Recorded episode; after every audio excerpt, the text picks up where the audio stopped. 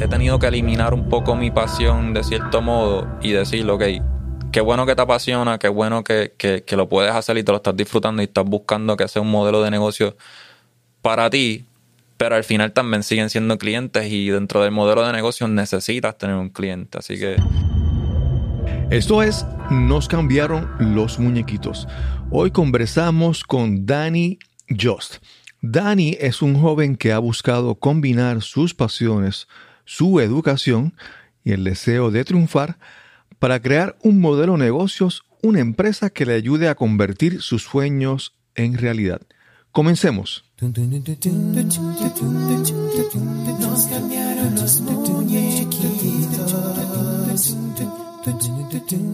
Mi nombre es Cristóbal Colón. Soy un comunicador, un bloguero, un podcaster. Y eso es, nos cambiaron los muñequitos porque lo único constante en la vida es el cambio. Bienvenidos a Nos cambiaron los muñequitos. Gracias por acompañarme en este episodio, el número 87. Hoy conversamos con Danny Jost. Danny es un joven que conozco hace varios años. Es un joven apasionado del arte y la creatividad. Danny decidió combinar sus pasiones y su educación para crear una empresa que obviamente le traiga ingresos, pero también satisfaga su espíritu, su lado creativo. Esperamos que disfrutes esta excelente conversación con Danny Jost. Hoy tenemos una conversación, hoy sí va a ser una conversación de, de descubrir sobre el invitado que tenemos hoy. Hoy vamos a conversar con Danny Jost. Eh, suena como nombre artístico. Sí, eso me han dicho mucho.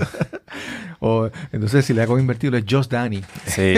Ahí, sí que suena como. Mis amigos, cuando pequeños, chisteaban mucho con eso del Just Danny. A Danny lo conocí hace un tiempo en, una tropa de Boy Scouts. En el caso de él, era parte de un crew de venturing, que son los los mayores, el grupo más, eh, mayor, ¿verdad? De jóvenes que están en este, el mundo del escutismo, de los, de los niños escucha. Y he visto, he visto su evolución y su crecimiento. Y hoy vamos a conocer un poco eh, sobre qué es lo que hace Dani. Y yo creo que también algo sobre eso es, es como poner en contraste la forma en que yo veo, mi generación ve el mundo y, y a las demás generaciones y cómo la generación de Dani ve el mundo, el mundo que ha cambiado para todo el mundo, ¿verdad? ¿Cómo estás, Dani? Muy bien, gracias a Dios, gracias por la oportunidad. Espero poder contestar tus dudas, así que aquí estamos. Sí, yo le decía a Dani de que, por ejemplo, yo, eh, mi generación está acostumbrada a que yo le haga una pregunta a una persona y le digo, ¿qué tú haces? ¿A qué te dedicas? Y la persona me dice, no, yo soy farmacéutico o qué sé yo, yo soy mecánico de motores diésel, por ejemplo. ¿eh? Y en dos, o tres palabras, no más de una oración, ya uno tiene una idea clara. Y cuando hablo con Dani sobre lo que él hace, siempre yo tengo una idea, pero todavía me quedan como que algunos, algunos huecos porque Dani es estratega empresarial, pero aparte de estratega empresarial, con, en puntos de vista diferentes que vamos a conocer en esta, en esta conversación. Háblanos un poco, Dani, sobre qué, estudiaste desde joven. ¿Hubo, ¿Hubo, ciertas áreas en tu vida que tú cultivaste que ahora están, que son parte de tu, de tu aventura empresarial? Pues sí, Cristóbal. Eh, yo te diría que inconscientemente y como le pasarían a muchas personas o muchos jóvenes hoy en día, eh, nos exponemos a, particularmente a mucha tecnología cuando uno va creciendo, que fue mi caso. Eh, y un poco también el proceso de descubrir cuáles son los gustos, pues yo creo que han influenciado mucho eh, lo que soy hoy día.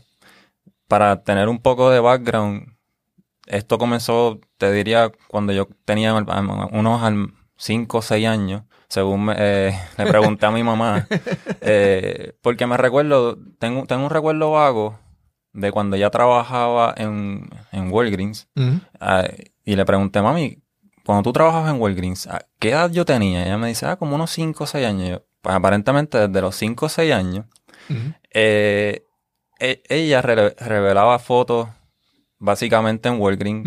Eh, antes era con rollos y eso. Yo no podía ver lo que hacía, pero mientras eh, ella trabajaba y a veces yo la tenía que acompañar en el trabajo, pues yo estaba en la tienda buscando con qué divertirme mientras estaba allí.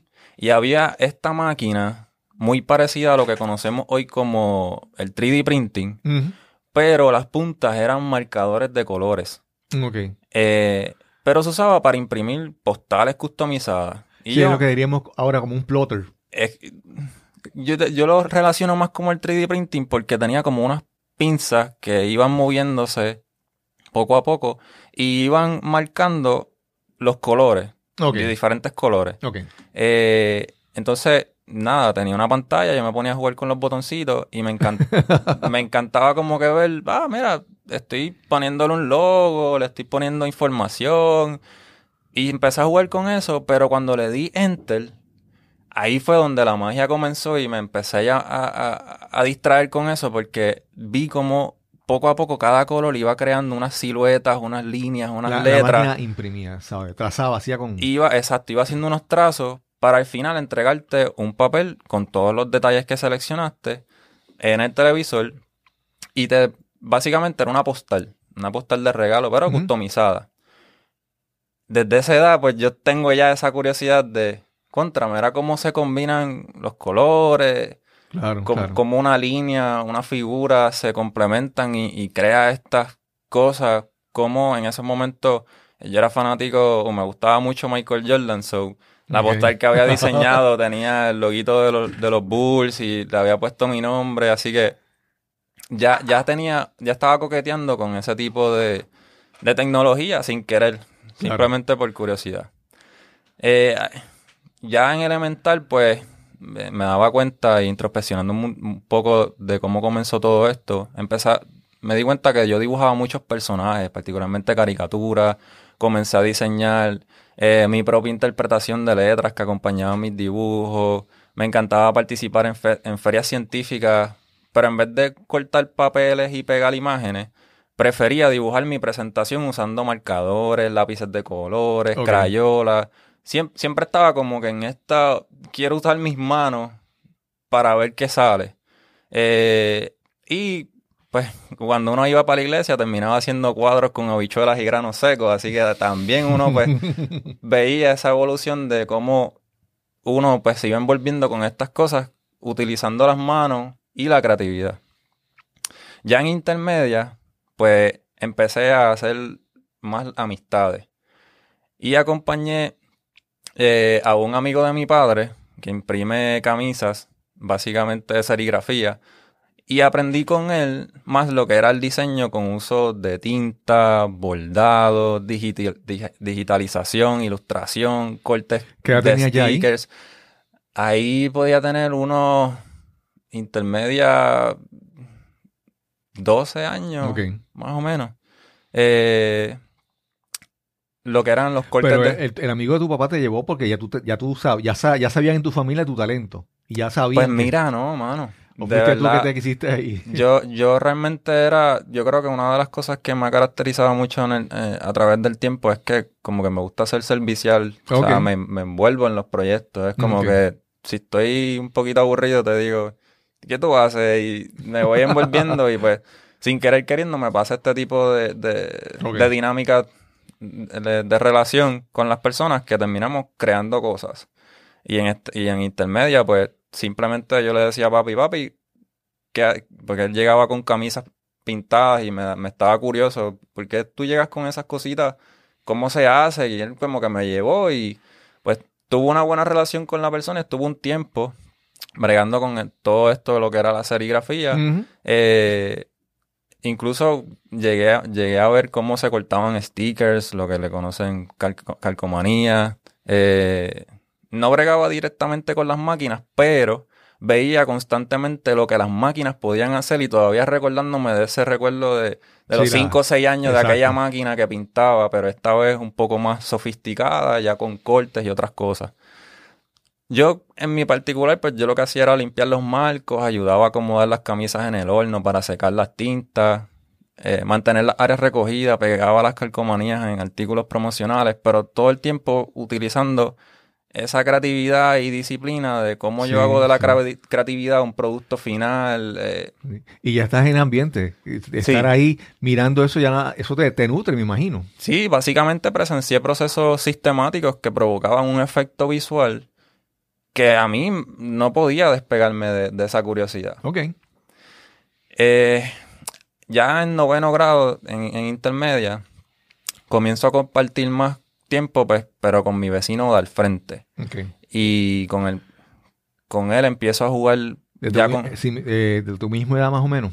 Sí, no, tenía, él tenía, ya él tenía 12, yo tenía ya como unos 14, 15 años por ahí. Sí. Este. Ya ahora empiezo a jugar con tecnología, pero ya con, con intereses más de amiguitos. O sea, no necesariamente viéndolo desde la perspectiva del trabajo como lo hacía con el, como el amigo de mi papá, era un poco más experimental porque lo podíamos hacer por diversión. Y empiezo a jugar mucho. Eh, eh, obviamente uno empieza con lo básico, lo que son los juegos de video. Eh, y me acuerdo que jugábamos, eh, nos sentábamos en, en una mesa, poníamos un guía de carro, abríamos las puertitas de... de era, era como una coqueta, abríamos las puertitas de la coqueta, poníamos una puerta, una, una sillita detrás del guía y ese era como que nuestro Sí. carro, ya nosotros habíamos diseñado nuestro carro, de- era por diversión y jugando, pero ya estábamos diseñando también cosas. Eh, luego jugábamos con lo que le llaman un sampler, que eh, el sampler pues guarda sonidos Sí. en, en una máquina. Eh, y empezamos haciendo sonidos con la boca, eh, los ¿El grabábamos sampler en era él. tuyo o era de tu amigo? Eran de mi, era de mi amigo. Sí, a todas estas... Sí, yo porque to- un- ese- en esa época un sampler, no, no todo el mundo tenía un equipo de eso. Ah, sí. Y, y yo creo que eso también es parte de lo que, de lo que ahora mismo me, ha- me ha hecho ser tan diverso en muchas cosas, porque como no eran cosas que eran mías. Eh, yo como que aprovechaba la oportunidad, era como que, ah, apareció esto, ah, pues vamos a meterle mano, vamos a hacer esto, vamos a hacer lo otro. Sí, y sí. uno empezaba a, a- a sacar toda esa imaginación y, y convertirla en cosas. Pero no que te pregunte esto. Yo, como tú dices, desde cinco años ya veo en ti esa, esa, esa curiosidad, esa facilidad con tu ex- expresarte visualmente. Y académicamente, ¿cómo eras tú en otras clases? Eh, ¿era, era, ¿Eras un buen estudiante? o Es, es que quiero ver cómo, cómo, Claro. qué- cómo era para ti, qué tan prioritario para ti era expresarte de manera visual. Pues mira, en lo que eran clases de matemática nunca tuve problemas. Ok. Eh, Con los números se me hacía bastante fácil. Eh, el español siento que soy un poquito más... Es más complejo para mí el español. Soy un poco más in- in- introvertido en, esa, en expresar lo, lo- lo que quisiera que no, eh, en palabras. Es un poquito, se me hace un poco más difícil que expresártelo en un dibujo. Claro, claro. Eh, so en las clases de historia, español, inglés, como eran más escritas, pues Claro. la- tenía mi B, básicamente. Eh, y ya lo que era pues educación física, siempre fui bastante eh, atlético en ese sentido y me encantaba hacer de todo tipo de deportes simplemente por salir de la escuela un rato y, Claro, claro. y conocer otras áreas. Entonces estabas inventando con el sampler de tu amigo. Inventando con el sampler, hacíamos sonidos con la boca, grabábamos en él, básicamente graba- grabábamos canciones, imi- Mm. particularmente imitábamos artistas, eso así fue como, como, como comenzó la cosa. Eh, participábamos en talent show imitando a esos artistas. Y ya ahí pues hay un- una parte de mí que ya lo que es la creatividad se empieza a exponer de una forma Sí, distinta. Sí. Y Sí, hay un cambio también de, de conocer lo visual ahora de repente también a los sonidos, a, a la, a Es la correcto. Sí, ya al, al principio me estaba educando inconsciente, orgánicamente eh, en la parte de, de las máquinas, cómo funcionaban y esta curiosidad y el efecto que podían crear. Ya ahora me estoy educando más en la parte de- de- del oído. Eh, luego de los talent show comenzamos un proceso creativo pues más personal eh, componiendo nuestras propias canciones, aprendimos a grabarnos, a mezclar nuestras propias canciones, creamos ritmos musicales, fuimos DJs de eventos de, de la familia. Y te pregunto, ¿alguna de esas, alguna de esas inventos, alguna de esas canciones las la, grababan, la- las vendían o solamente eran entre ustedes? Digo, porque eh, había en una esta época etapa que era más, en esta etapa era más pasional, Sí. realmente. Eh, en cuestión de negocios, nunca, por lo menos a esta edad, tenía 15 años, básicamente, no tenía el negocio en mi mente, ningún tipo de negocio. Simplemente lo que estaba era Y cuando, y experimentando. cuando hacían de DJ era también por... por... Sí, eh, gratis. Simplemente era que nos dieran la oportunidad de estar allí, jugar con la máquina, la consola, Exacto. mezclar, hacer que la, son- la- que la bocina suene bonito Súper. y entretener. Era más esa. Y pues, obviamente, pues en vez de estar saludando a la abuela y a la abuela y a la tía y, y quedarnos al lado de ellos, pues nos divertíamos con, con Claro, estas otras claro, cosas. Claro. Eh, lo, lo interesante de esa experiencia es que tuve la oportunidad de cantar en vivo frente a miles de personas en una feria patronal sin darme cuenta. Eh, nos tirábamos fotografías nosotros mismos, eh, diseñamos logos para la, la, la- la empresa que nosotros creamos, le poníamos nombres a las empresas. Yo creo que yo diseñé como, como cinco o seis empresas de... Empresas de, de esta cosa, de este invento de crear musical. música musical. Sí, De ustedes. De, nosotros. Nunca lo registramos ni nada por el estilo. Era, te digo, era todo bien, bien de juego. Era Sí, bien de sí, juego. Pero obviamente, ya cuando uno entra en high school, pues eh, como que empieza a cambiar la dinámica porque ya en high school te empiezan a hablar de, mira, tienes que ir, comenzar a pensar qué tú quieres hacer cuando vayas a la universidad. So, uno como que empieza, en, en mi caso, pues dejé de compartir tanto con mi vecino y de jugar con las máquinas y pues empezar un poco a pensar que cuáles iban a ser esos próximos pasos para llegar a la universidad.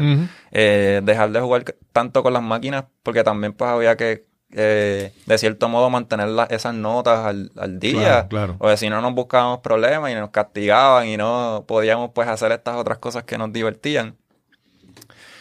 Y, pero a pesar de eso, pues conocí amigos nuevos, eh, con el cual pues aprendí a educar, pero otra parte de mis ojos que no había visto antes. Ahora aprendí en high school a jugar con cámaras de fotografía, ya con lo que era la iluminación, contactábamos chicas para que modelaran, jugábamos con cámaras de video para cubrir eventos. eh, ¿Eso era tan- totalmente tuyo o en la escuela tuviste algún tipo de Otro amigo. Ah, ok, ok. Otro amigo No era que en la escuela había esa, esa- esos talleres o No, esas clases. no. Eh, siempre, casi todo esto se hacía luego de clases. Ok. Luego de clases y visitas eh, ocasionales en casas de mis amigos. Eh, pero este amigo en particular, en high school, pues ya nos fuimos un poco más serios. Él ya me enseñó la parte de negocio, porque pues los eventos que llegamos a cubrir con la cámara de video, para ese tiempo pues estaba abriendo la academia de Carlos Beltrán, nos íbamos para las rutas de las playas que todavía se siguen haciendo hoy en día y cubríamos esas cosas. Eh, así, y entonces luego de cubrir esas cosas hicimos edición digital, gráficas en movimiento, jugamos con green screen para hacer conceptos y jugar con, con efectos. O sea que seguí jugando con todas estas tecnologías, lo mismo con dejándome llevar por la creatividad, pero no necesariamente eh, con un fin específico, porque a todas estas desde muy joven, como me gustaba eh, diseñar, pues lo que decía era, bueno, vamos a verlo de la forma seria, ¿qué tú quieres ser cuando grande? Eh, ingeniero eh, delineante. Por Mm. poner un nombre de esos Claro, nombres claro. profesionales. no a esto, pues, ser artista, no, para mí, yo no lo veía como una profesión Claro, claro. eh, como tal. Ni tampoco me sentía que, que, que iba a ser el norte completo de lo que estaba haciendo. Simplemente lo que estaba era como jugando y aprendiendo del proceso. Eh, ademí- además, con ese amigo aprendí sobre lo, lo que son las marcas. Mi amigo es básicamente hijo de Funky Joe, por lo que llegamos a hacer Fonquillo, que es un famoso locutor y, y personalidad de, de los medios de comunicación en Puerto Rico, eh, Vallenilla. Vallenilla. Ricardo Vallenilla se llama el hijo. Eh, por lo que llegamos a ser parte de proyectos de marcas como Crunch, Budweiser, peleas de USC cuando comenzaron. Eh, pero a todas estas era simplemente aprendiendo. O sea, lo que estábamos era jugando, como quien dice, con esta Claro. tecnología. Y pues que estaban disponibles y estaban saliendo y uno podía pues tenerlas en ese momento. Y cuando, ese, cuando esas marcas que mencionaste, por ejemplo, la, lo de UFC, que es el- lo de lo, el- eso era el inicio de los Mixed Martial Arts, la- de las artes marciales mixtas, el Ultimate, Champ- eh, Ultimate Fighting Championship. Es correcto. ¿Qué hacían con eso, con ese tipo de proyectos? ¿Qué hacían? ¿Crear videos, crear eh, diseño, logos? Eh, ¿qué- qué- háblanos un poco. En ese caso era más jugar con el pietaje. Ok. Era más la parte, como te comenté, de, de educar el ojo y experimentar más con la computadora en, el- en términos digitales. Eh, eh, el green screen, por ejemplo, era algo que se usaba mucho. Estaba en- en- Sí. empezando también su auge en ese momento y, y estábamos como que experimentando como con una persona de- al frente de una pantalla o Claro. una tela verde podíamos evolucionarlo a unos efectos bien particulares con programas como por ejemplo Yo Soy un Gamer que también se, se escucha todavía. Sí. Eh, son cosas que, pues, en ese momento yo siempre estuve detrás de las cámaras. Ok. O sea, nunca lo veía como que esto, esto es para mí. Sí, lo de cierto modo lo deseaba, pero no lograba encajarlo con, con tu personalidad. con, con lo que iba a ser en mi futuro. Ok. O sea, porque como te menciono, estaba en high school, estaba pensando en que tenía que escoger algo eh, que me dejara dinero, un Sí, poquito, sí. y ese contraste, pues, era un debate constante que tenía en ese momento.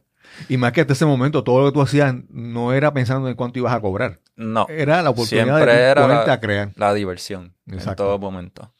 Eh, y luego de tanta diversión, pues, como te mencioné, al estar en high school ya es una etapa donde comienzan a hablar de qué vamos a hacer en universidad.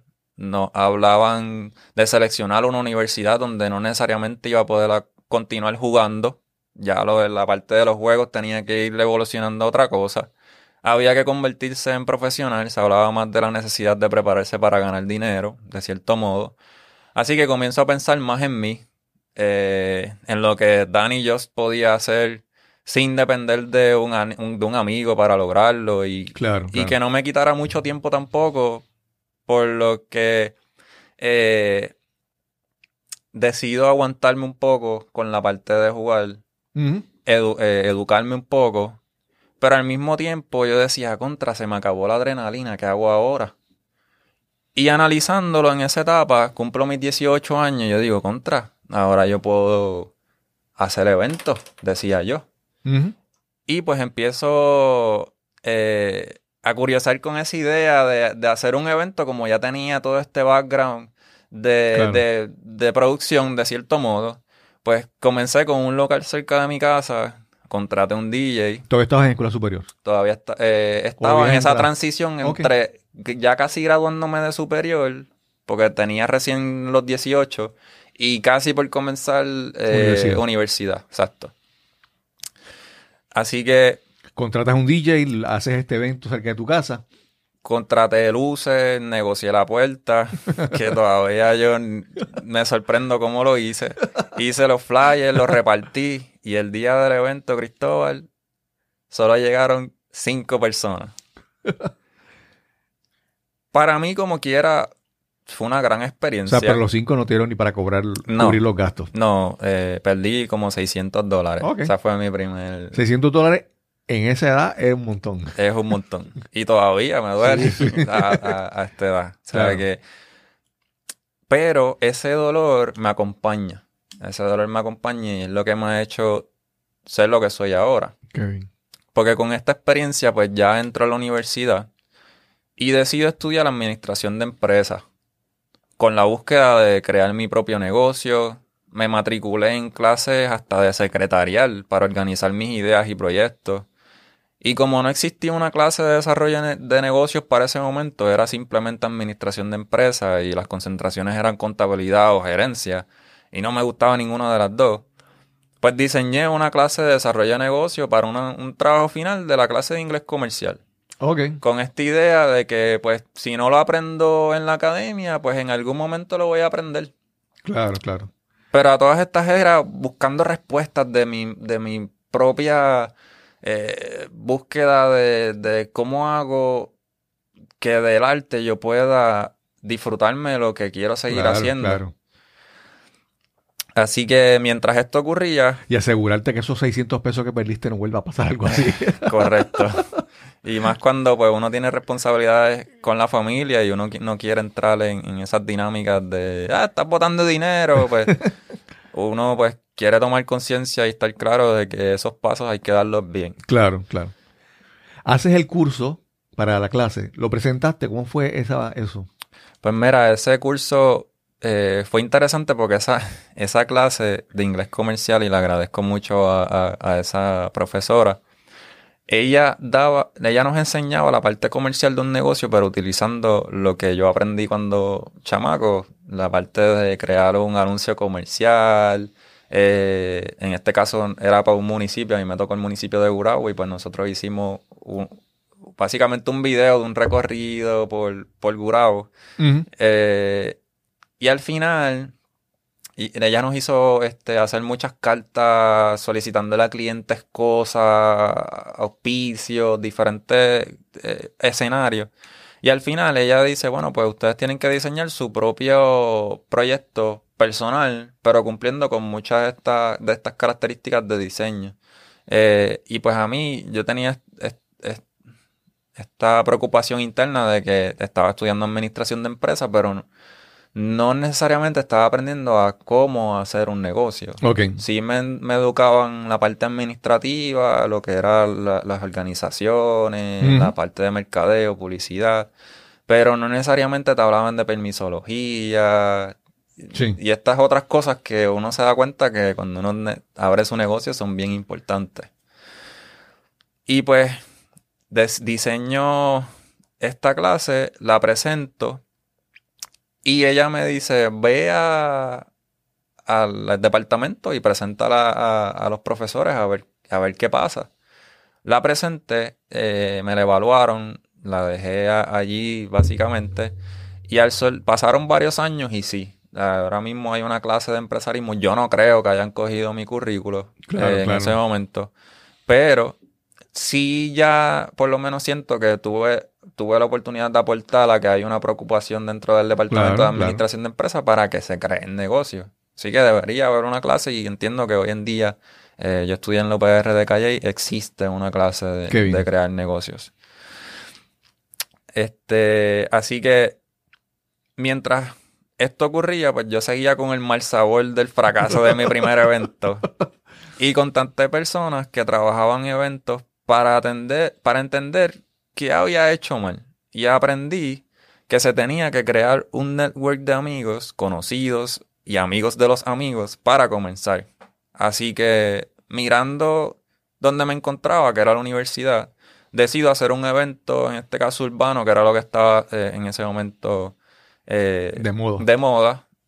Y lo hice por mi cuenta, eh, que en este caso sí me fue bien. Fueron eh, más de 600 personas y pude superar como que ese mal sabor que tenía del fracaso. ¿Dónde fue eh, en el, el En- venue, el lugar de ese evento? Eh, se llamaba Upstairs en, Ok. en Calle, ok, arriba de Willy Barbecue. El que sabe de Calle, el que es de Calle va a saber más o menos. ok. Así que pues logro con esa iniciativa y esa preocupación también como que soltar un poco ese, ese golpe de contra. Sé, sé que tengo talento, sé que puedo hacer que las cosas funcionen. En ese, en- cuando hice el primero no sabía por qué lo había hecho mal, simplemente me lancé a hacerlo. Claro. En esto, pues, aprendí de, de que necesitaba ese network, utilicé la universidad como plataforma para crear un buen network y tuve un resultado. Así que aprendí varias cosas y me, me quité ese mal sabor. Al graduarme de la universidad, entonces trabajé con una organización que se dedica al desarrollo empresarial de niños, jóvenes, adultos, profesionales y corporaciones, donde pude organizar mi conocimiento y desarrollarlo holísticamente. Aquí era una empresa donde al ser una organización pequeña, pero con proyectos de gran impacto, pude aplicar todo mi conocimiento creativo en, que hemos hablado hasta el momento en cada proyecto puntual. Sí, sí. Sí, que era como que un canvas en blanco donde yo podía decir, ok, esto se está haciendo así, yo aprendí a hacerlo de esta otra forma, traigo un poco más lo que es el uso de la tecnología, que de cierto modo se estaba usando, pero no se estaba explotando. Claro. Y tuve la oportunidad, pues ya de, de organizadamente desarrollar lo que son los logos de, la, de, la, de los diferentes proyectos, selección de colores para sus proyectos, aplicar las técnicas audiovisuales que había aprendido, hice herramientas de trabajo como propuesta, brindé charlas, coordiné eventos, asistí en la creación de planes de negocio de participantes. Así que me envolví, me envolví con todo eh, con todo lo que sabía y al final yo dije, espérate, aquí hay algo, aquí sí ya me siento que dentro de lo que estudié en mi bachillerato, que es negocio. Sí, que todo lo que habías combinado, aprendido, se estaba combinando en algo que, funcionaba. Es correcto, y muy contento con todo, finalmente eh, entendí y validé que lo que había aprendido desde pequeño es lo que quería seguir haciendo pero no solo con, esa organización, sino con más clientes y con nuevos retos.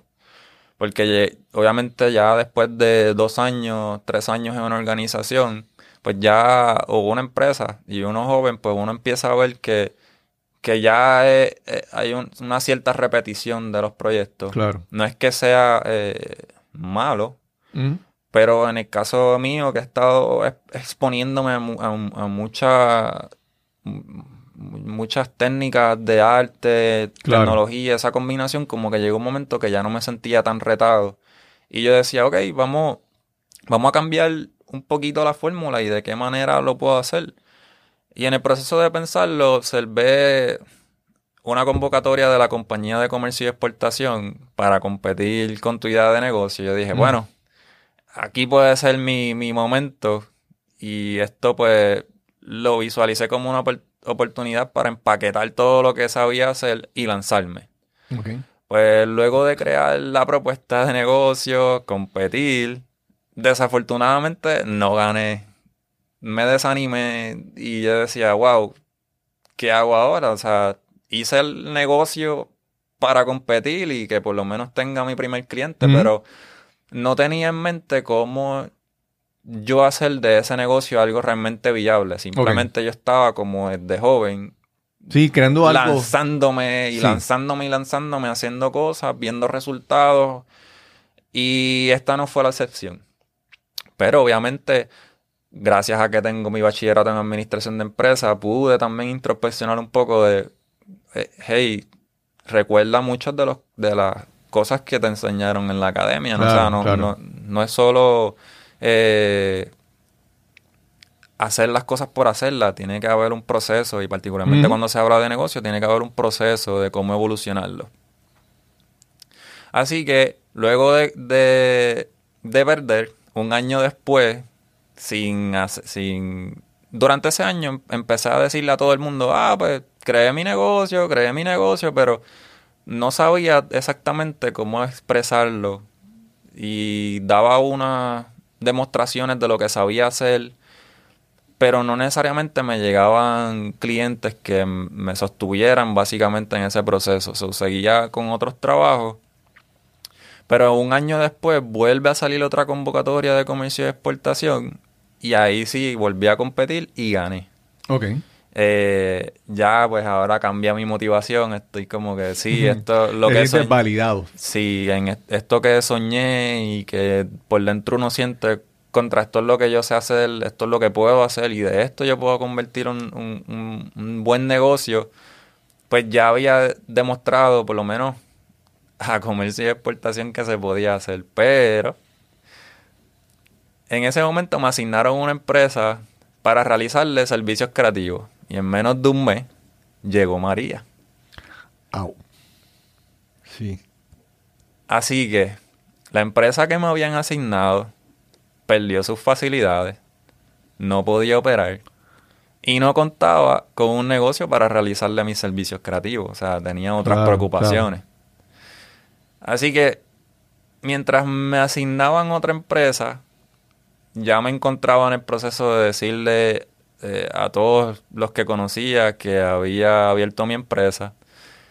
Y varios clientes después de María como que se recordaron de mí. Y me llamaron porque querían mejorar su marca, porque querían moverse a nuevos proyectos creativos, eh, querían ex- explorar el uso de estas nuevas tecnologías. No, no son tan nuevas, pero el uso de tecnologías que no usa- utilizaban Sí, sí. antes. Yo Eh, pienso que, que el huracán María, como que a mucha gente, tú me, me, me- me dices si estás de acuerdo, pero a mucha gente le permitió hacer como que borrón y cuenta nueva. Es como que antes no te atrevías a hacer algo, o ahora de repente estás como que otra vez casi en cero, pues puedes como, como comenzar a, a levantar eh, lo que tú quieres, ¿verdad? Sí, yo entiendo que después de María, eh, una que tuvimos la oportunidad de, de evaluar todos por igual. No Sí. había una persona en Puerto Rico que no pudo evaluarse personalmente y decir dónde yo me encuentro en este momento y hacia dónde voy. Obviamente van a haber problemas que van a van a haber personas que van a esperar que las cosas lleguen, va- y pero por otro lado, pues están estas otras personas que sí Se lanzan a buscar. tienen también esta capacidad de lanzarse y buscar y buscan particularmente con personas que los puedan ayudar. Claro. En este caso, pues como ya yo llevaba un año gritando a viva voz que había abierto mi empresa, pero no tenía realmente un cliente, pues se recordaron como quiera de mí. Y, y ahí como que em- tuve mi primer, mis primeros clientes. Ok.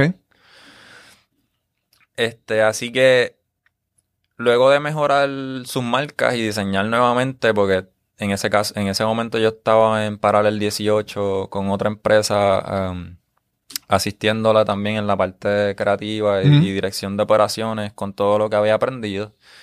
Pues sigo haciendo de mi empresa algo viable. Y quienes fueron mis jefes en ese momento, o, o antes de ese proceso, se convirtieron en mis clientes. Y poco, y poco a poco me he desarrollado de una forma pues ya más organizada y en todos los servicios empaquetados en lo que actualmente es mi empresa. Y en el proceso de comercio y exportación, gracias a Dios, pues ya después de varios meses tu- me asignaron una empresa y pude completar los servicios de, de diseño. En este caso fue una empresa boricua que se llama Tasty Smart. Ok. Eh, es un, un producto de galletas veganas. eh, Y tiene otros elementos adicionales.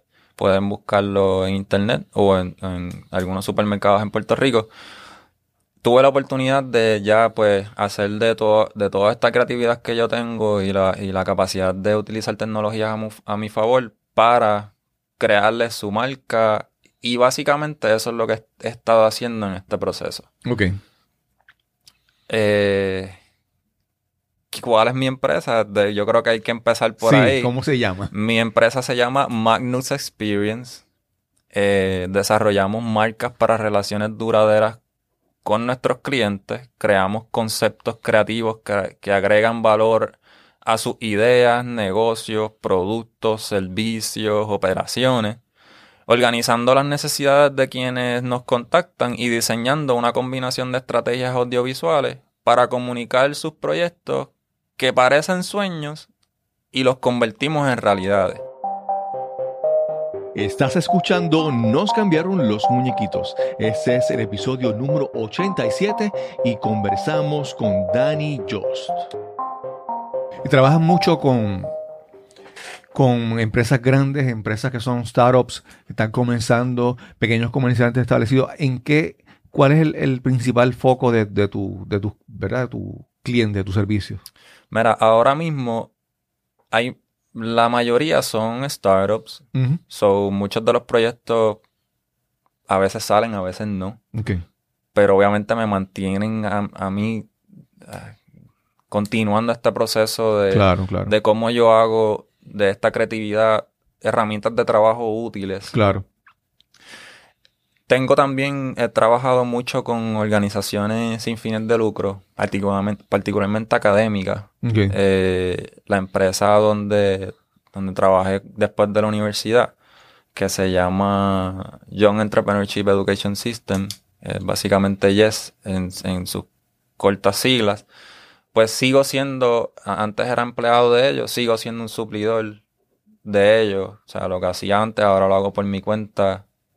Y pues, esas como que han sido las empresas que más me, han llamado. Tuve la oportunidad de también trabajar con eh, Centro, que básicamente es un programa de Centro de Estudios Puertorriqueños en, en dentro de la Universidad CUNY en Nueva York. Que ellos, pues después de María también, decidieron hacer eventos que ayudaran a organizar la conexión entre la diáspora y Puerto Rico para crear este tipo de iniciativas que pues ayudaran a la reestructuración de cierto modo. Y pues era como que esa conexión entre Nueva York y Puerto Rico, pero yo acá era pues el coordinador de eventos, el que coordinaba la tecnología para que las reuniones se llevaran a cabo, eh, que, la, que las reuniones también cumplieran con, lo que necesitaban, este, en sentido de micrófono, audio, eh, iluminación, pantalla, todo lo que necesitaran. Así que ha sido básicamente esas empresas las que ahora mismo he podido tener, he tenido la oportunidad de trabajar. Ahí, uno ve muchas, eh, por eso te preguntaba que cuál es tu, tu, audiencia, tus clientes, ¿verdad? Porque hay, hay grandes empresas que hacen cosas similares o comparables a lo que tú haces. Hay, hay, hay compañías que tienen una división, un departamento de mercadeo enorme, tienen otro departamento de audiovisual, tienen un montón, un departamento de... En, en, en un en un mundo donde hay corporaciones grandes que son grandes maquinarias que pueden hacer lo que tú tienes, y yo veo que tú eres un algo más pequeño que podríamos decir que, que es más ágil, ¿verdad? En ese aspecto. ¿Cómo tú comparas tu forma de operar de Manual Experience, ¿verdad? Tu, tu, forma de presentar y crear resultados contra esta, esta forma tradicional de las grandes empresas y los grandes departamentos y todo eso. Pues mira, yo te podría decir que en ese sentido Magnus Experience es como este artesano que te acompaña. Ok. Porque... me gusta, me gusta esa, esa, comparación, que es un artesano. Sí, porque muchas de estas empresas que ya son sistemáticas a esto es lo que tengo y esto es lo que puedo hacer. En el caso mío, pues yo mismo me reto. Y entiendo tus necesidades, de cierto modo las organizamos. Y te traigo posibilidades que probablemente no estabas explorando en tu idea básica. Claro. Eh, y pudiera ser hasta un conjunto de suplidores. No quiere decir que porque existan estas empresas grandes, pues sea un impedimento. Yo creo que al contrario, en la medida de que estas empresas grandes sigan creciendo, yo entiendo que requieren y, el, y lo que me ha dictado el mercado es que requieren de personas como yo para que su inventario realmente se mueva. Claro, claro. Porque pues sí tienen muchas cosas que las trabajan internamente, pero ya nosotros pues podemos llevar el proyecto un poco más concreto y no se pierde tanto el tiempo en estas empresas. Y controlo también las necesidades del cliente y sus expectativas. Sí. A mí me da la impresión de que, por ejemplo, muchas, muchas empresas pequeñas, ¿verdad? O startups, pueden pensar en los servicios, unos servicios que necesitan, pero cuando, cuando piensan en estas, como hablamos, estos grandes eh, compañías, estos grandes grupos que hacen esos trabajos, pueden decir, pero esto, eso no está accesible para mí, ¿verdad? en, tu caso, con ese, me gustó la palabra, ese enfoque, vamos a decir, artesanal. De repente tú dices, sí hay servicios que tú puedes hacer. No tienes que depender de, la, de los grandes, de los grandes, ¿verdad? Compañías o los grandes competidores en ese mundo, ¿verdad? Es correcto, porque por ejemplo, en mi caso, como yo trabajo no simplemente la parte de alquiler, que muchas de estas empresas grandes se enfocan más en la área de alquiler, mi background y mi base parte de lo que es el diseño y la estrategia comercial detrás de la intención de la Cuando creatividad. alquiler es que, que, por ejemplo, que que la compañía contrata a alguien para que le haga algo específico. Sí, te ponga una consola. Como, no, explícame más o menos cuando dices alquiler, ¿a qué te refieres? Alquiler por lo regular eh, en esta industria, en- particularmente entre entretenimiento, es más como que pues necesito dos bocinas, Ah, necesito la consola, necesito Sí. iluminación. Sí, proveeme necesito- esto y aquel me provee esto Y ese día va a estar allí. Ok, Pero en el caso mío, como diseño, claro. pues yo utilizo estos elementos de alquiler y los modifico de una forma un poco más customizada. Sí, y de forma yo creo que integrada, ¿verdad? Como tú dijiste, holí- holístico. Holística, Esa palabra. es correcto. Porque sabes todos los elementos. Es correcto. Por ejemplo, eh, todavía el cliente Yes, por ejemplo, le, le gusta cómo yo trabajo en el sentido de que ellos me contactan, eh, me dan las instrucciones y el día del proyecto no simplemente tienen los elementos de equipo necesarios, también hay una calidad visual y de audio que acompaña todos elementos, todo, todas esto, toda esta tecnología.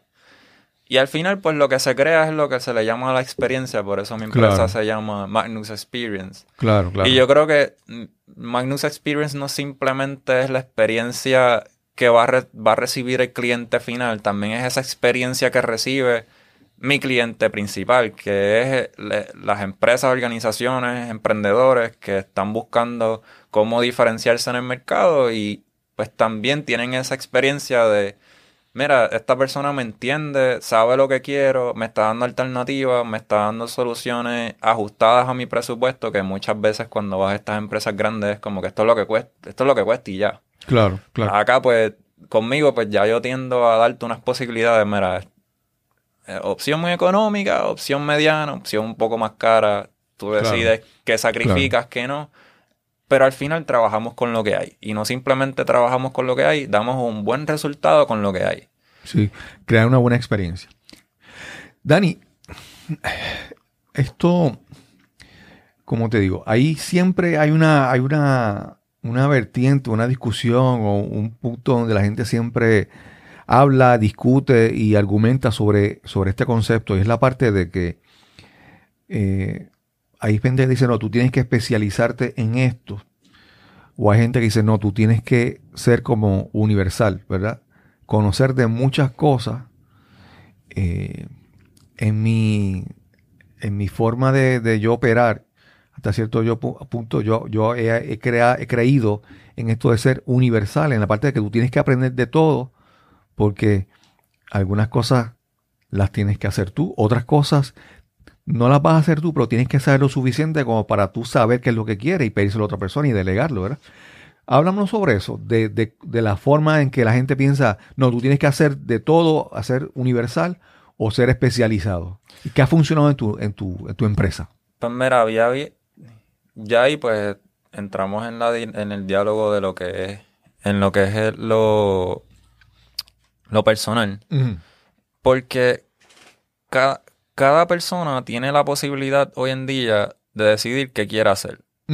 Yo, en mi caso, desde muy joven, de cierto modo sabía que lo que quería era crear mis propios conceptos dentro de lo que el arte me permite hacer.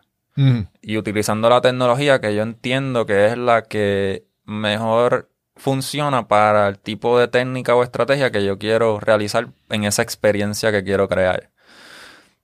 Sí, hay, hay personas que siendo empleados dedicándose a una sola cosa, eh, y no porque no por ser empleado eh, quiere decir que solamente hacen una cosa, pero tú solamente dedicándote a una cosa, tú puedes hacerlo brutal. O sea, Claro. conozco personas que sí, por ejemplo, un contable. Un contable que se dedique full a la contabilidad es una persona que yo necesito. Claro. De cierto modo, porque es un especialista en números y en la forma que me va a ubicar mis números y en la forma que yo tengo una relación con el gobierno y cómo le respondo a ellos por Exacto. permitirme hacer negocio en Puerto Rico, por ejemplo. Esa especialidad es excelente.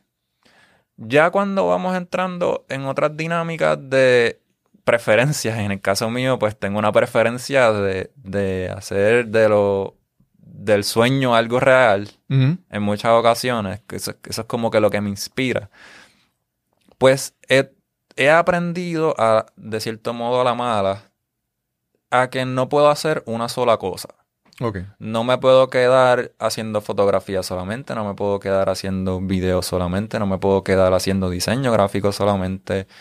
Tengo que todo el tiempo estar evolucionando la forma que, que combino estas técnicas para dar resultados distintos. Eh, tengo que aprender de nuevas tecnologías. Por ejemplo, en- en cu- cuando yo empecé con el sonido, lo que había eran consolas con muchos cables. Hoy en día es- Bluetooth. Y he aprendido a utilizar el Bluetooth y ahora me, me apasiona mucho el Bluetooth y la forma que, que opero, utilizo muchos estos elementos nuevos. O sea que, de cierto modo, en mi caso, por mi preferencia, yo he tenido que evolucionar y no te niego que voy a tener que seguir evolucionando en el proceso para poder seguir convirtiéndome en lo que al final quisiera que la gente sepa que es Danny Just y qué hace y cómo hace de estos proyectos una realidad especial, única y, y sin que falte el elemento de la experiencia. Así que, pues es, es debatible, creo que es un tema que se puede profundizar no simplemente entre nosotros, eh, las personas que escuchan este podcast pudieran hasta también comentar y dejarnos Sí, saber cuál es su sí, opinión, porque definitivamente. definitiva- definitivamente cada, cual, cada caso es, es particular y yo entiendo que ambos son importantes, pero depende de, de lo que uno como persona quisiera hacer. Yo creo que también ambas cosas requieren que tú te sientes, pienses y analices. Nada puede ser como que no siempre es así o no. Porque, porque por ejemplo, hay veces, mira, en mi caso, yo en, con mi podcast, yo tengo, yo manejo mi página, yo eh, coordino las entrevistas, hago la grabación, edito, publico, hago un montón de cosas. Y dentro de, de todo eso, yo tengo que en algún momento decir, ok, yo esto, esta, este aspecto, por ejemplo, vamos a decir, el manejo de mi página de internet, eso es algo que yo en un momento tengo que decir, esto lo analizo, digo, en este momento es, la mejor alternativa es cederle a otra persona que lo haga, ¿verdad? Ese análisis, esa responsabilidad, siempre hay que hacerla, siempre hay que decidir, ver que, por ejemplo, tal vez en algún momento tú digas, ¿sabes qué? En este momento yo voy a tener que contratar a alguien que haga la labor específica de, de, de hacer el trabajo de diseño gráfico, por ejemplo, ¿verdad? Es, hay que tener un análisis constante, no puede, es como que, Y yo creo que eh, lo que estás hablando, pues también es lo que ha provocado ser lo que soy hoy en día, porque es el descubrimiento de, de lo que es ser un empresario actualmente. Ser un empresario, como te mencioné, a mí no me lo enseñaron en la universidad, yo lo estaba aprendiendo en el paso a paso. Y uno de los retos más grandes es cómo tú logras tener un ingreso constante a través de todo el año, porque pues ese, es- ese es tu sustento. Con eso tú pagas tus cosas, carro, apartamento, agua, luz, comida, entre otras cosas. Y es bien retante porque en el caso mío del entretenimiento, no todas, no todas las fechas son adecuadas para hacer eh, entretenimiento. claro, O no todo, no todos los empresarios o organizaciones quisieran una marca o un logo para todo el año. O sea, siempre hay como que estas fechas donde unos servicios se mueven más que el otro. O sea, que si yo me, me, me, me encajono en un área solamente, mi negocio se cae por completo. claro, claro.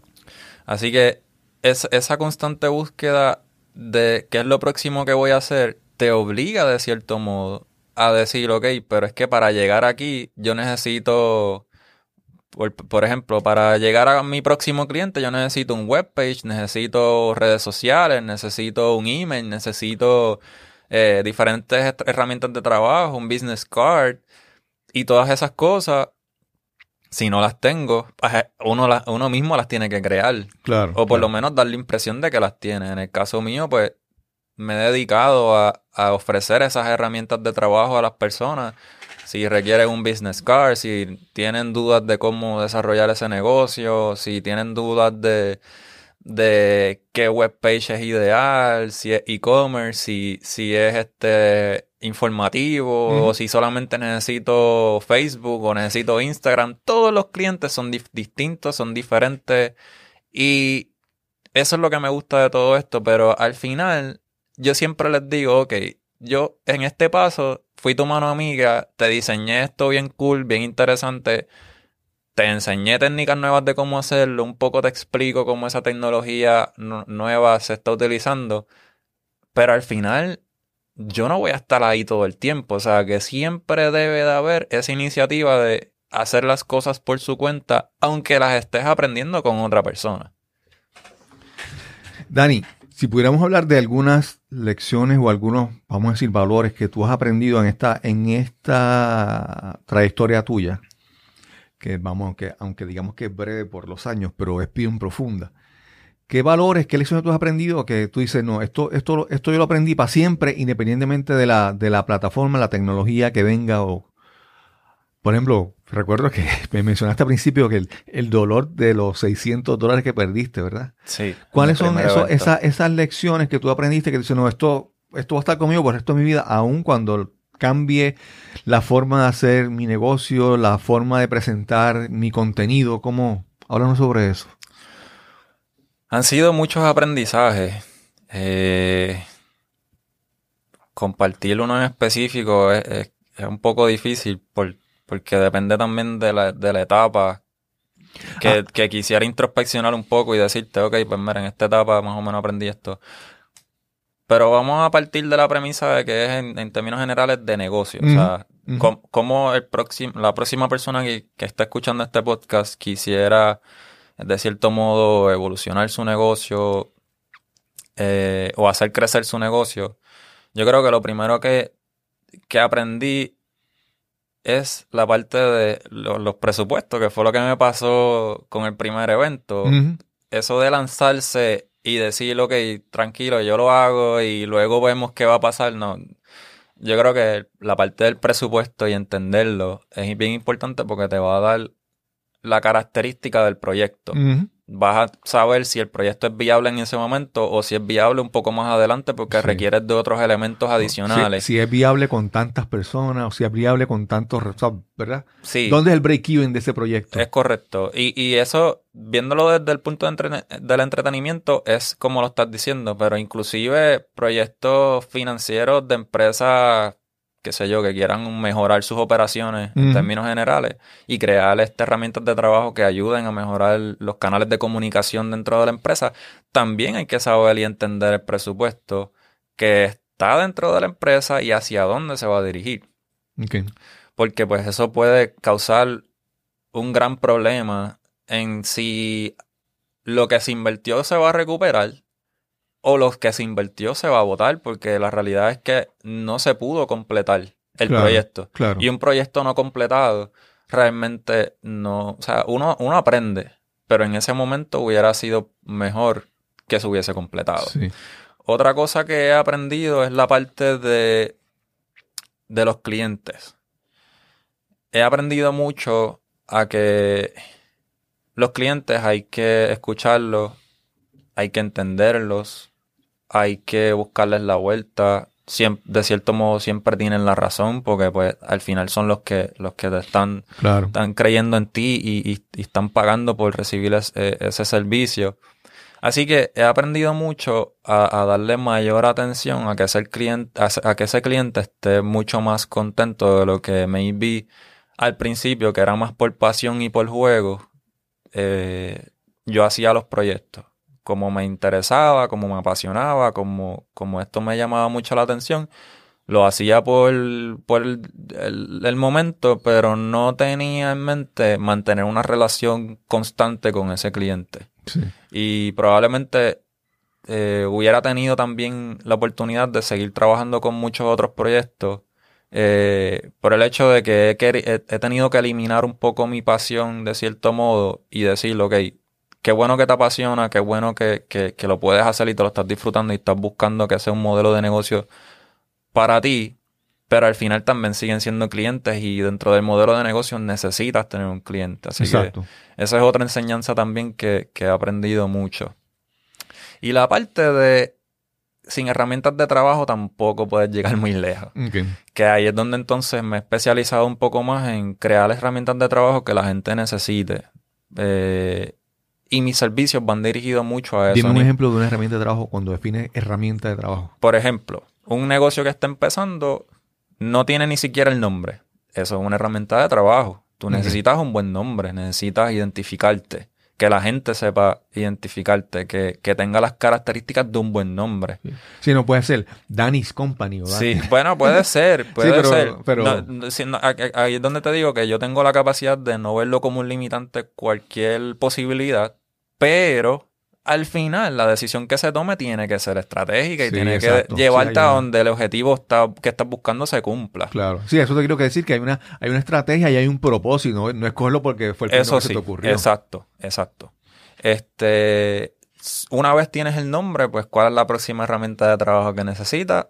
Necesitas crear un email o comprar un dominio donde puedas eh, tener esa comunicación directa con los clientes y formar y que legalmente te, te, proteja de cierto modo porque pues un email se acepta como algo, como una herramienta de trabajo efectiva para hacer negocio. Así que ya ahí tienes otra herramienta de trabajo. Y así sigo evolucionando el, eh, el, caso diciendo pues vamos a redes sociales y las herramientas de trabajo que acompañan esas redes sociales. Si son, si tú le vas a dedicar tiempo a Facebook, si va a ser Instagram, si va a ser YouTube, si va a ser eh, cualquier otra nueva. Eh, porque hay muchísimas otras que están saliendo ahora, inclusive hasta de gaming. Hay muchas plataformas, hay mucho que aprender dentro del proceso, pero hay que verlo como que, ah, yo lo quiero hacer todo. No, no, no. Vamos a hacer las, las, las, las herramientas de negocio más puntuales ahora mismo. Claro. Y en esa, evolución, en esa evolución de crear herramientas de trabajo que te ayuden a mejorar el cierre de una venta, el contacto de nuevos clientes, el mejorar tu servicio al cliente, el que tu resultado sea con menos back to back. Cuando digo back to back es que como no estamos claros, pues yo te envío un correo, tú me lo devuelves, yo te envío un correo, tú me lo devuelves. Ese tipo de dinámicas, cuando tú tienes buenas herramientas de trabajo porque las pensaste, mm. Eh, no, no, no, por regular se disminuye y casi ni pasa. Claro. Lo que te permite pues seguir evolucionando de tu empresa porque cuentas con buenas herramientas de trabajo. O sea que esas tres cositas yo creo que son las de las más importantes que he aprendido en el proceso. Dani, tú tienes por ahí unos, unos proyectos, unas cosas que tú quieres ya pronto vas a hacer. Háblanos sobre qué, viene más eh, para Magnux Experience. Pues mira, voy a estar en el Grand Event Expo en Humacao. Eso va a ser el, entiendo que es 29 de febrero y 1 de marzo. Eh, espero no equivocar. Ajá. 2020. Eh, no tengo miedo de decir que es tan lejos porque sé que el podcast esto es for life. Sí, Así que tienen la oportunidad de los que nos están escuchando ahora de, que si quieren ver lo que Magnus Experience hace, no es lo mismo escucharlo a presenciarlo. Como les comenté, la parte visual, la parte de audio es parte de mis ¿Dónde elementos. va a ser el, el lugar de este evento? Eh, en el es un coliseo. El Humacao Arena. sí, es como un coliseo que tienen. Sí. Este, entonces voy a estar dando una charla pronto en Kingbird eh, de crear un ambiente de trabajo efectivo. Todavía la fecha no está disponible, pero los que les interese saber las cosas que estoy haciendo y hacia dónde Magnus Experience está evolucionando poco a poco, me pueden conseguir en Dani WNY Just, J-U-S-T, .com, DannyJust.com. Eh, y ahí eso, esa página les va a llevar a lo que es mi LinkedIn, a lo que es mi Instagram, a lo que es mi eh, Facebook, las cosas que estoy haciendo de Magnus Experience. Tengo un YouTube channel donde tengo varios playlists de música donde comparto pues diferentes géneros en general. Las cosas que yo he aprendido de auditivas que, de verdad Puerto Rico está lleno de talento. Y, poder tener la oportunidad de no simplemente saber que existen y, y, pues de cierto modo escucharlo cuando pueda, también que tú sepas dónde conseguirlo. y en este caso, pues eh, tengo un YouTube que tengo unos playlists donde puedes escuchar esta música que para mí está súper súper bien hecha. Muchas de ellas eh, música boricua Eh, pronto voy a estar haciendo la edición de Navidad, así que espero compartirla pronto. Así que en redes sociales, Danny Just, eh, webpage dannyjust.com o magnusexperience.com. Dani, a mí eh, el, como digo, el motivo de que yo quiera entrevistarte, que queramos tener esta conversación, es primero que, que yo he visto, como te dije, la evolución de hace varios años, de, de, verte en el, ambiente de, de, acampar y la aventura de, los, de, los, de los niños escuchas, ¿verdad? Sí. Ver esa evolución de las cosas que te apasionan, que te gustan, hasta buscar crear un modelo, eh, ¿cómo se dice? Sostenible para una idea, para un negocio. Eh, que cuando en un momento tú me hablabas de que, de que eran estas cosas que te, que te gustaban de, de joven, de niño, pero entonces cumplir con los, con los padres que tú dices, no, hay que crear algo, ¿verdad? Que produzca dinero, que me permita ganarme la vida. Y me parece ver cómo tú has reconciliado ambas cosas, esas pasiones, esas cosas que te gustan, en crear un modelo de algo, ¿verdad? De un, de un negocio, de una empresa, y que hay opciones, ¿verdad? Hay que a veces como que no, no tan solo ver opción A, opción B, opción C y y pensar que no son estas tres nada más, ver que hay más opciones y las puedes crear. Eso, eso, esa trayectoria tuya es lo que yo entiendo que es, que es interesante y que la gente debe entender, debe conocer, por eso estamos aquí para que la gente pueda conocer eso aparte de tuya, ¿verdad? Esa parte.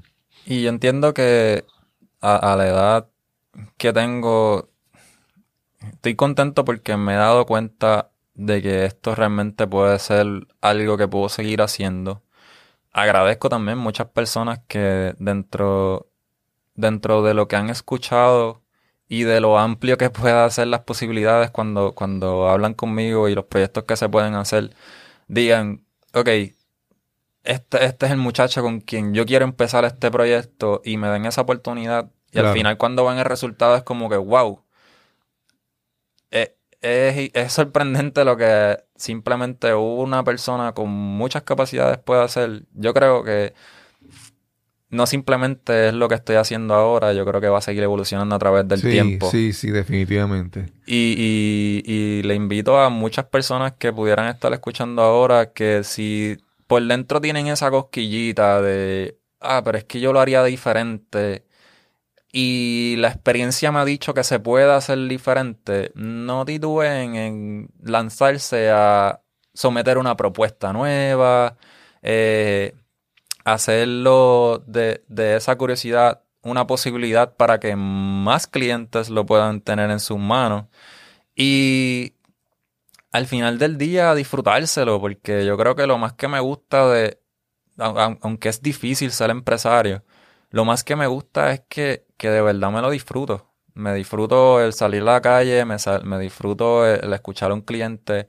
Particularmente tengo la capacidad de que en poco tiempo me lo capto rápido y me dan fechas bien cortas. Es como que, ah, esto es para, para un mes o para dos semanas, tres semanas. Pero como tengo todo ese conocimiento junto, ya un proyecto lo puedo hacer viable en bien poco tiempo. Así que esas personas que han creído en esa capacidad, de verdad se los agradezco mucho y los que me quieran contactar directo me pueden llamar al 787-586-6863 o escribir un correo electrónico a dani.e.just.gmail.com Dani, gracias por esta conversación. Te deseo mucho, mucho éxito porque como te dije, te, he visto desde...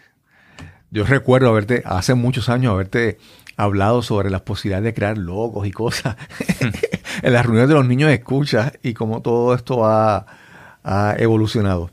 Eh, te auguro mucho éxito, te deseo mucho, mucho éxito y pues mi admiración siempre por ese, ese empuje de seguir creciendo y aprendiendo.